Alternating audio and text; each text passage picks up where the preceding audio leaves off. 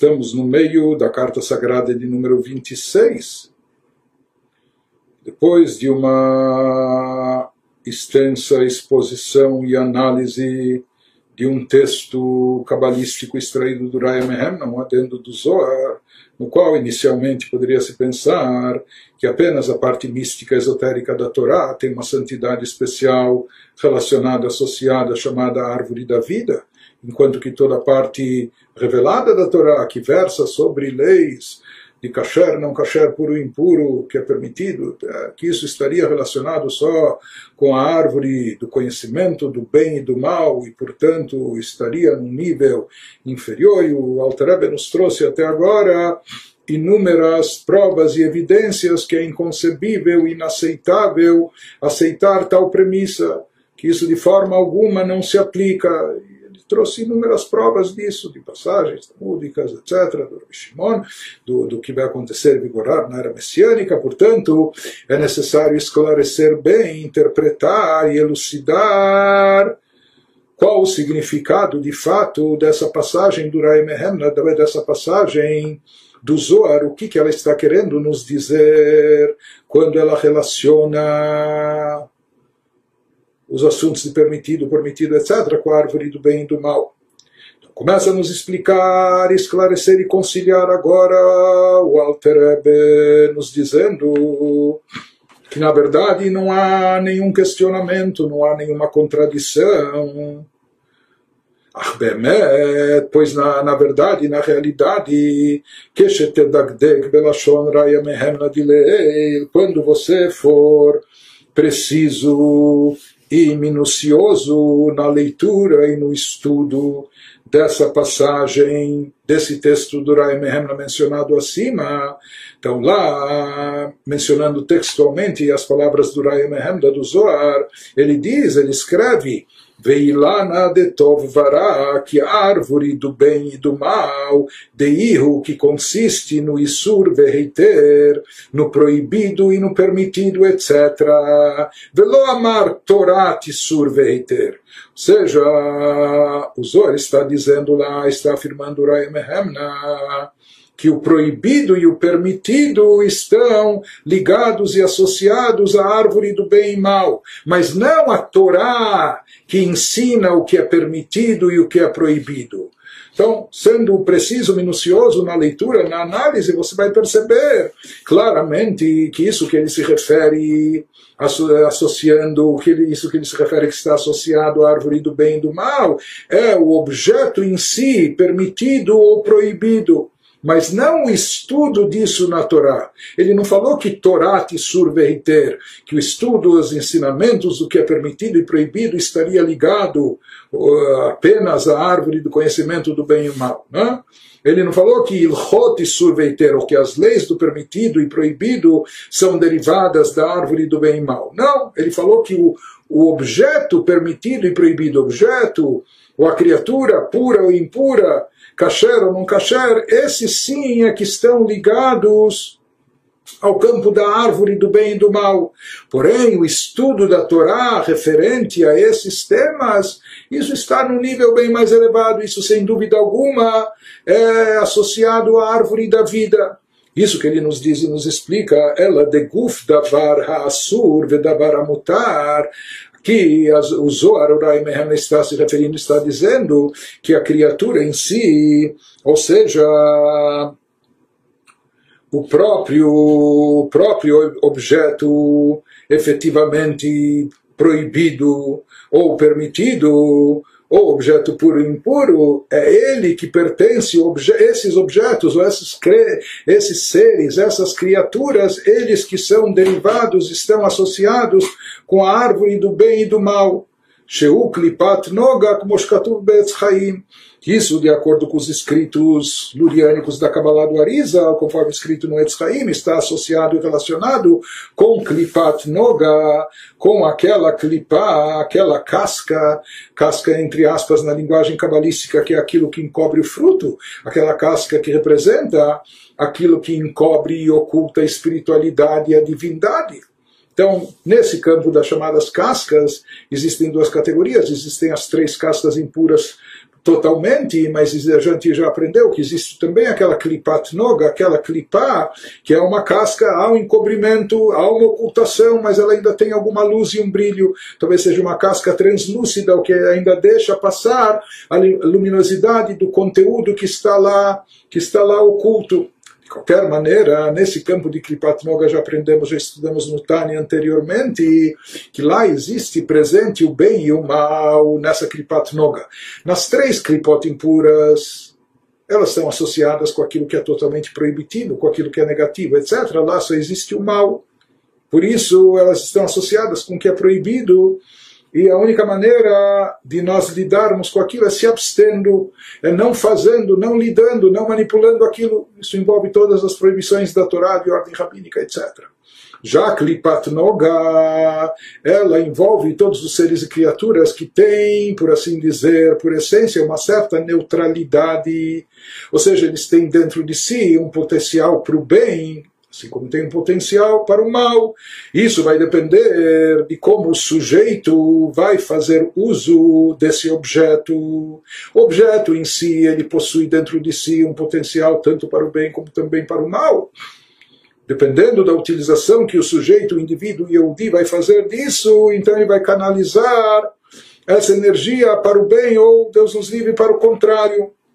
Isso é chamado Klipat Noga. Então, como a Klipat Noga ela tem dentro de si potencial tanto para o bem como o mal, por isso esses seres e criaturas que estão derivados e associados a ela, ele se diz sobre eles, sobre os seres e criaturas em si, ou sobre esses objetos né, eh, que envolvem essa atuação em relação a ela, se diz sobre eles que eles são da árvore do bem e do mal, porque eles possuem dentro de si o potencial tanto para o bem ou para o mal. Mas aqui ele nos diz que essa passagem do Zohar não está se referindo ao estudo da Torá envolvendo a temática dessas alachot que determinam o que é kasher, o que não é kasher, falando que isso estaria ligado somente à árvore do bem e do mal.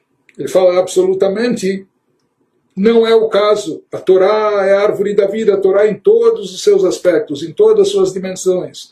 Mesmo aparentemente naquela dimensão mais superficial, na parte revelada da Torá, ou mesmo aquela parte da Torá que versa sobre assuntos, como a gente falou, monetários, sobre assuntos financeiros, ou sobre assuntos de ordem material, ou sobre conflitos eh, sociais, ou o que for ou determinando o que é puro e impuro, tudo na Torá é elevadíssimo, tudo na Torá é de uma espiritualidade muito elevada e faz parte da árvore da vida. Né?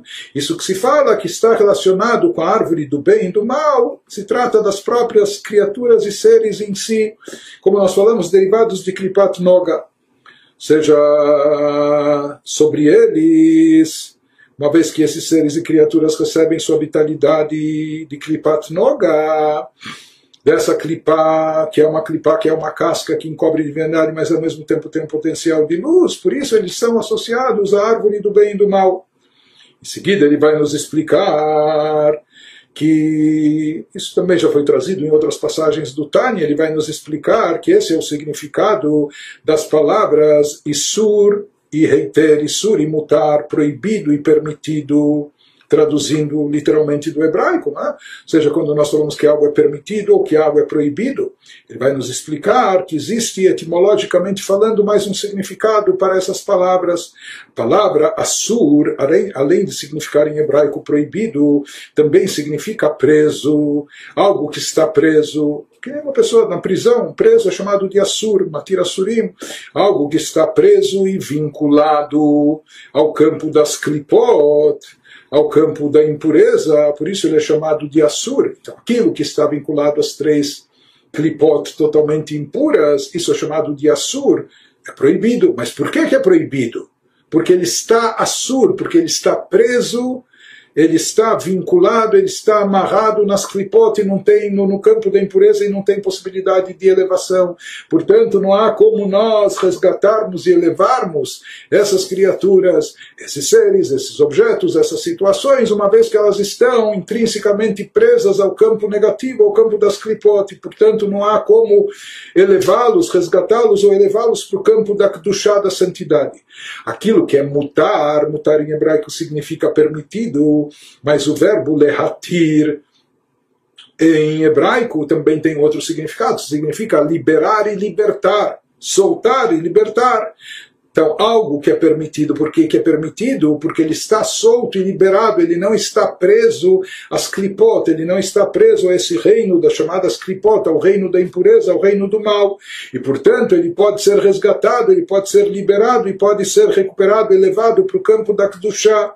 Uma vez que ele está mutar, ele é permitido, por quê? Porque ele está livre. Ele está livre das clipot, ele está liberado, desprendido do campo da impureza, e portanto, ele pode, mesmo que hoje ele faz parte do campo de klipat noga, daquele campo neutro intermediário, que também tem tem propensão para as clipot, etc. Mas como ele tem noga, ele tem luz e brilho, ele pode ser elevado para Kedushá. As palavras do autor assim, ele nos explica, Bezeu Lashon Assur, esse é o significado da expressão da linguagem de Assur, proibido. Por que, que é proibido? Shaklipa chorar alá, algo que é proibido de acordo com a Torá. Isso significa que paira sobre esse ser, sobre essa criatura, ou sobre essa circunstância, paira sobre ele a clipar o campo negativo que encobre a casca, que encobre a espiritualidade e divindade,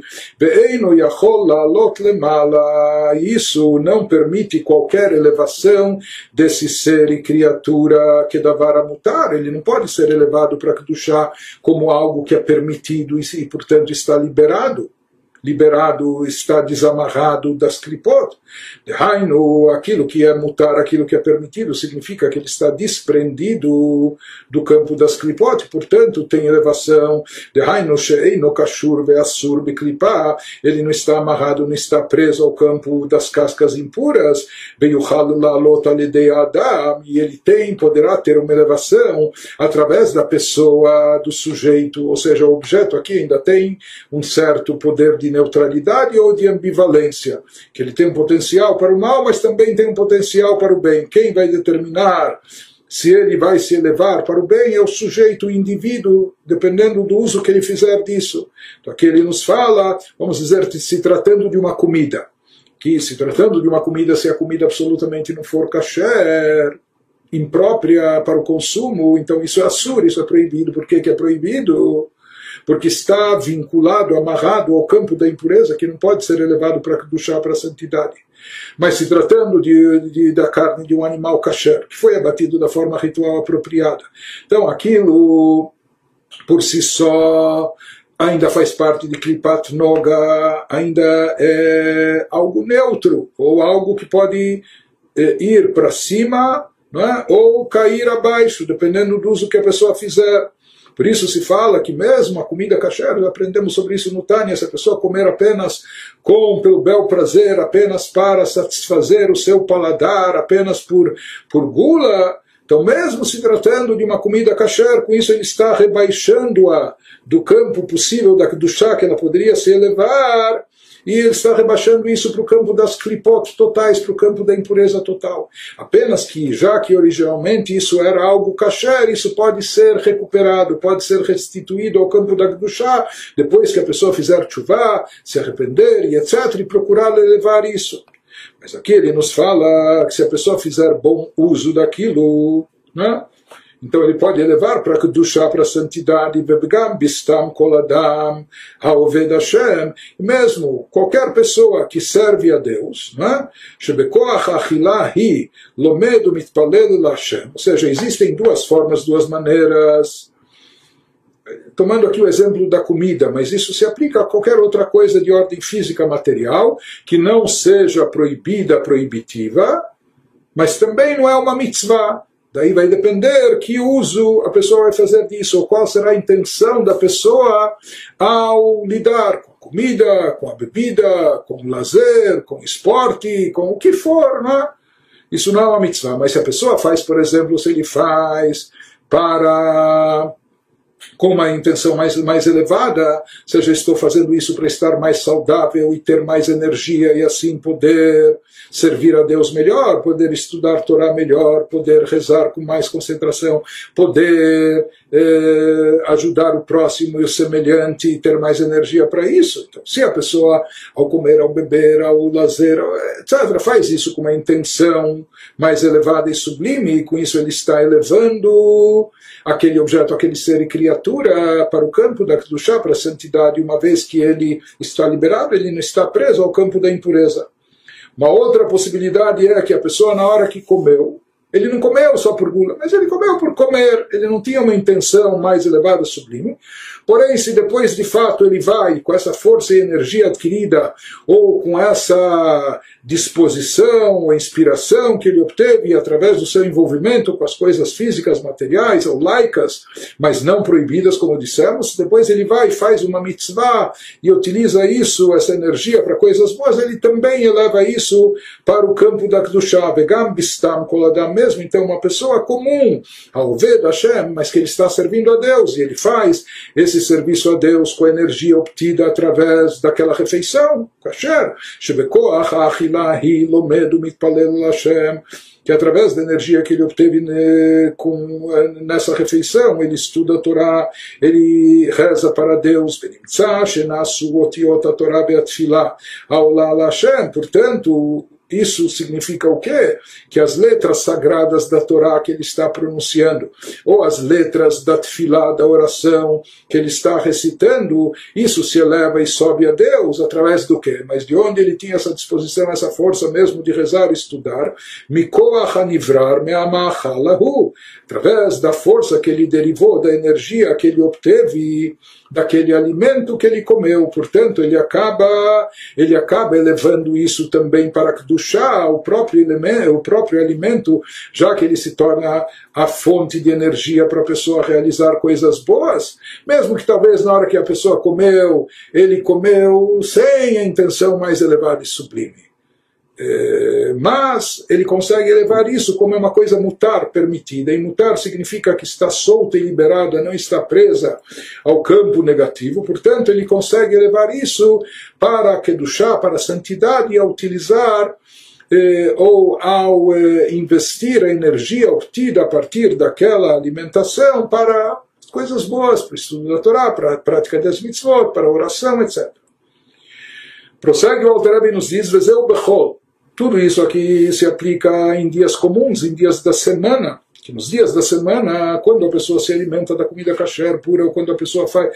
Aqui, mais uma vez, o alimento é apenas um exemplo. Ele toma aqui como exemplo, mas isso se aplica a todas as atividades de ordem física e material. Né? que depende de qual a intenção da pessoa, qual uso que a pessoa faz, o que a pessoa tira dessa energia, ou do que provém a ele do que advém a ele a partir disso e que uso ele faz. Se ele faz um bom uso, se ele com isso usa essa disposição, essa energia, essa, essa tranquilidade, essa inspiração, se ele depois reverte isso para coisas boas, então ele está elevando tudo isso para o campo da Kedushá, da santidade.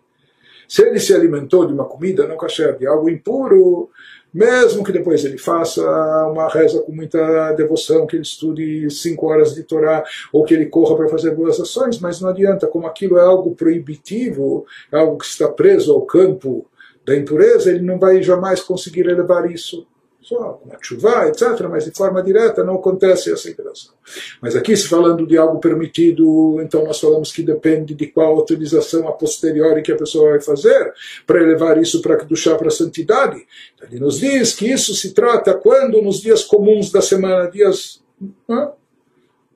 os dias de trabalho, aval be Shabbat, porém, se tratando do dia sagrado do Shabbat, sheyesh aliyah liklipat noga beatzma, na Kabbalah se explica que no dia de Shabbat existe um conceito de aliata olamot, que todos os universos se elevam. No dia do Shabbat tudo se eleva. Todos os mundos se encontram no estado de elevação, todos os seres e criaturas.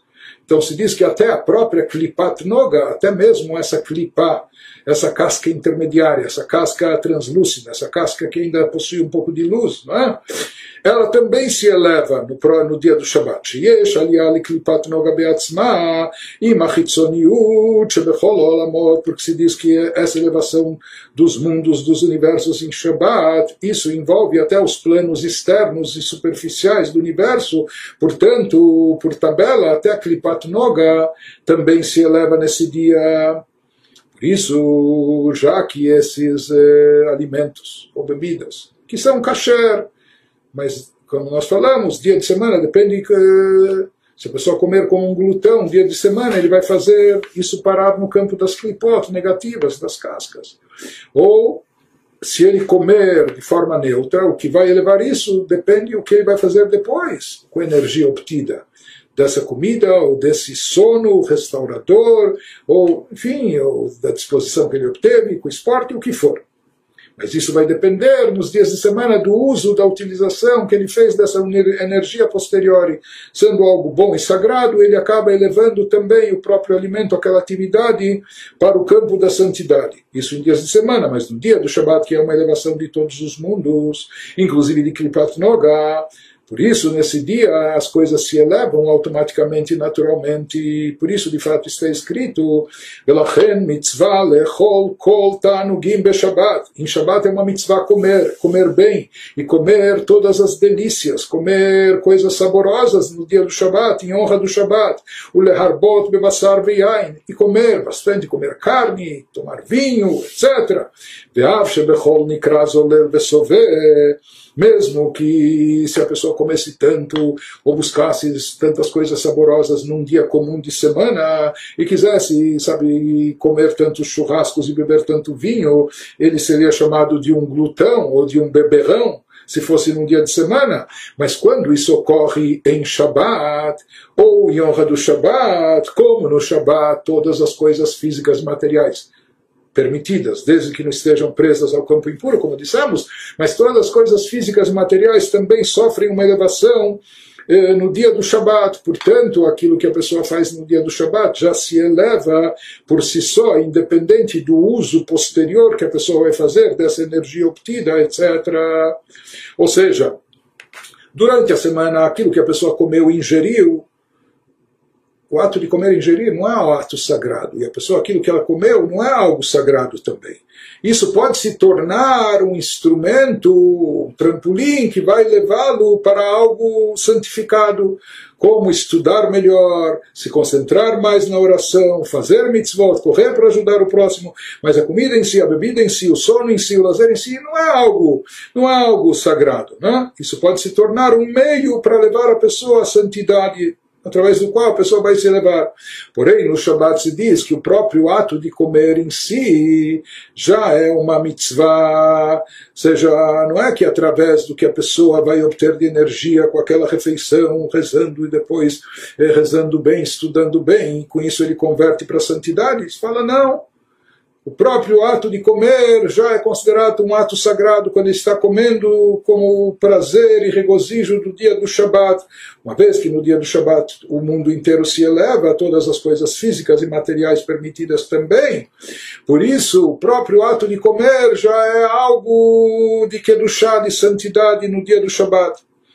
Mais do que isso, como nós falamos, mesmo que a pessoa saboreie, coma com gosto, com prazer né, que num dia de semana isso poderia parecer algo apenas eh, egocêntrico, de autossatisfação, eh, de satisfação pessoal. Mas no dia do Shabat, a pessoa seria criticada por isso, né? mas no dia do Shabat, o próprio prazer que a pessoa deriva comida, da bebida, etc., não é algo negativo, pelo contrário, se diz que por ser Shabat e se tratar de uma refeição sabática, isso representa algo de elevação, com isso a pessoa está se elevando espiritualmente, está se refinando no campo da Kedushá da santidade. Mas tudo isso quando se trata de alimentos permitidos, de alimentos kasher, o que não se aplica em absoluto sobre algo que é proibido, significa proibido que ele está preso e vinculado ao campo do mal, da impureza, que isso não, não jamais poderá ser elevado, lo Shabbat velo bechol seja a pessoa comendo isso em dia de semana, ou seja comendo em Shabbat, fazendo o que for com essa energia que ele obteve, mas como isso é algo que está intrinsecamente preso e ligado às clipota, ao campo do mal, então por isso é proibido e por isso ele não tem elevação para o campo da Kedushá Gam Belomed Ahu, mesmo que depois dessa refeição ingerindo coisas proibidas. E da energia adquirida ele, foi, ele, ele vai rezar com muita intenção, estudar bastante, isso não adianta ele não tem como resgatar e levar isso para Kedushá, para a santidade.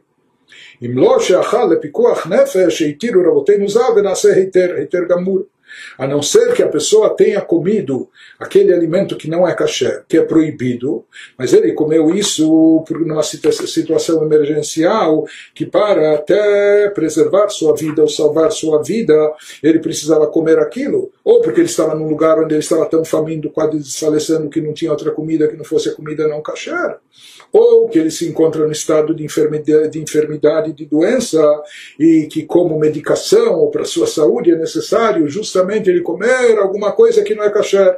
Que nessas situações, a Allah, os nossos sábios, eles estabeleceram que isso é permitido. No momento que os nossos sábios estabelecem que isso é permitido, ou que é totalmente permitido, por mais que originalmente se trata de algo, de um objeto, de um ser, de algo proibitivo, portanto ligado ao campo das clipot, da impureza.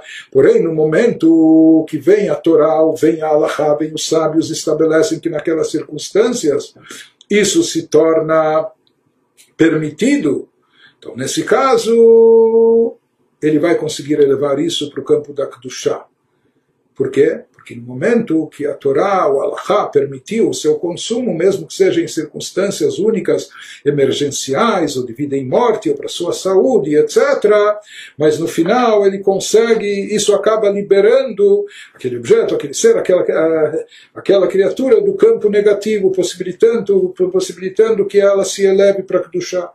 De qualquer maneira, ele nos diz que tudo isso que o Zohar Urai Mehemna nos trouxe sobre o bem e o mal estarem relacionados à árvore do bem e mal, ou seja, de uma categoria inferior, a chamada árvore árvore da vida, isso se aplica não ao estudo da Torá que versa sobre as leis do que é bem e mal, o que é kasher, o que não é kasher, o que é puro e impuro, o que é permitido proibido. Não, o estudo da Torá em qualquer temática, não só na temática mística esotérica, mas até nesses temas das leis simples, tudo isso é algo sublime, sagrado, elevado, é algo que está definitivamente relacionado à chamada árvore da vida a fonte da vida, a divindade pura, como ele vai explicar a seguir. Isso que Uriah Mehemna fala que o permitido, proibido está ligado à árvore do bem e do mal, são os seres e criaturas que são permitidos e proibidos. Isso sim que está ligado, ou como nós falamos, aqueles seres derivados de Klipat Noga, daquela Klipá intermediária que tem o um potencial tanto para o bem como o mal, isso está ligado à árvore do bem e mal. Aval, Alimud Batorá, porém, o estudo da Torá sobre esses assuntos sobre essa temática, mesmo aquele estudo das leis sobre o proibido e permitido, impuro e puro, Mishnayot Braitot Bagmará, que isso inclui todas as passagens talmúdicas, a Mishnah, ou todos os textos da Gemara, o Poskim, e posteriormente também dos legisladores, Hamevarim, o Mevarerim Divrehem os legisladores que eles explicam, esclarecem todas as passagens, trazendo até, chegando até a lei final em termos práticos, qual seria a lei, a aplicação da lei em termos práticos, definitivamente o que vai ser permitido, o que vai ser proibido. Então ele nos diz, isso é Torá, isso é sagrado, isso é árvore da vida. Hen, hen, gufei, Torá, shebalpé. Ou seja, isso compõe o corpo, a estrutura da Torá oral, que, que inclui Mishnah Gemara, Talmud Alachá, Sheisfirat Malchut de Atzilut, que isso, de acordo com a Kabbalah, está relacionado com o atributo de Malchut no campo de Atzilut, que dita Bezor Kadosh Bimkomot Mispar, conforme consta em inúmeras e incontáveis citações no próprio Zoar, o Bereish Tikunim, no início, na introdução do Zoar, Malchut Pe, Torah Shebal Pe, lá, quando ele nos diz que a Sefirah de Malchut, o atributo de Malchut em Atzilut, ele é associado, comparado como a boca, já explicamos isso outras vezes, e isso está associado com Torá Shebalpé, com a Torá que sai da boca, com a Torá oral, toda a Torá oral, Mishnah, Gemara, Talmud, Alachá, tudo isso está associado, é relacionado, vinculado a Malchut, a Sefirah de Malchut de Atzilut. Já que nós sabemos o Beatzilut e o Vegarmoi Had Behon, que Deus está perfeitamente unificado com seus atributos no campo de Atzilut, no campo de emanação, isso inclui o atributo de Malchut, de Hainu, Sheoren Sot Baruch Hu Beatzilut Betachlit Eichud. Ou seja, ele nos diz uma vez que nós sabemos que Atzilut é o mundo da emanação, portanto, nesse mundo existe uma integração total e completa da Sefirot, dos atributos divinos com a própria divindade. Deus e seus atributos em Atzilut são uma coisa só, não somente as chamadas luzes, eh, revelações divinas, energia divina presente nas, eh, nos atributos, mas também os chamados recipientes, aquilo que dá, que dá a especificação, a definição específica para cada, para cada atributo. Tudo isso está plenamente unificado com Deus no campo de Atzilut. E o Begarmoi Behon. Dehaino, ou seja, Sheor Ensof Baruchu Mityahed Beatzilut Betachlit Eichud. A luz infinita de Deus abençoado seja, ela está em perfeita unidade no mundo de Atzilut, com todos os atributos, com todas as sefirot que se manifestam lá. Em outras palavras, Shehu uretzono vechochmato amelubashim bediburo shenikra malchut akol echad, assim como se diz que Deus e sua vontade são uma coisa só. Deus e sua sabedoria são uma coisa só. Ele nos fala que a vontade de Deus e a sabedoria divina que estão investidas na Torá, porque o que é a Torá? A Torá é a sabedoria divina.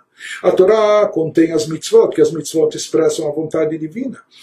E onde, onde estão manifestadas todas essas leis que expressam a vontade de Deus, a sabedoria divina, na palavra de Deus, conforme ela se manifesta na Torá oral.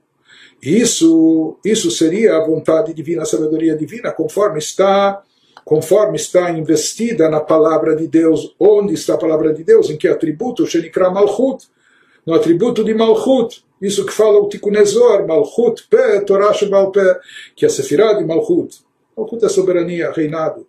O rei só reina sobre aqueles que estão fora dele. É? Assim também, a, a boca fala, é o instrumento de comunicação com o qual a gente se expressa para os outros quando a gente tira aquilo que a gente tem no interior do nosso pensamento, do nosso sentimento e transmite para outros. Por isso, a Sefirah de Malchut, justamente o reinado que é sobre outros, ela também representa como a boca, entre aspas, é? a comunicação divina de onde emana, de onde se emite a palavra de Deus.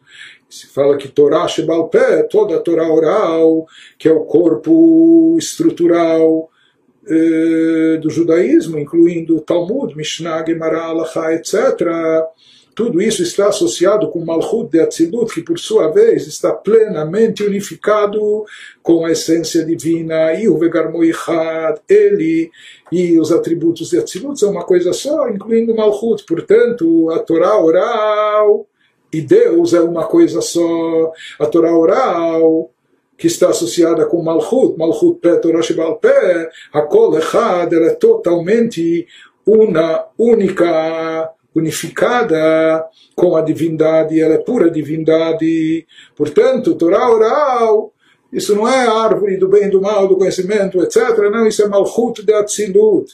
É aquilo que está no campo da emanação, que está plenamente integrado e perfeitamente unificado com Deus como Deus se unifica com todos os atributos de Atzilut. Portanto, daqui ele nos diz, diferente do que poderia se concluir precipitadamente ou erroneamente daquela passagem do Rai Mehemna, que todo esse estudo do permitido, proibido, puro, impuro, etc., estaria numa categoria inferior, Deus nos livre. Ele fala: isso é a essência da Torá, isso é o corpo da Torá, isso é a palavra de Deus, isso está plenamente unificado com a divindade, isso é perfeitamente unificado com Deus. Isso que ele nos esclareceu aqui, não? conciliando assim a passagem do esse texto, essa passagem extraída do Zohar com todas as outras citações que ele mencionou anteriormente e a partir disso se esclarece e não há contradição.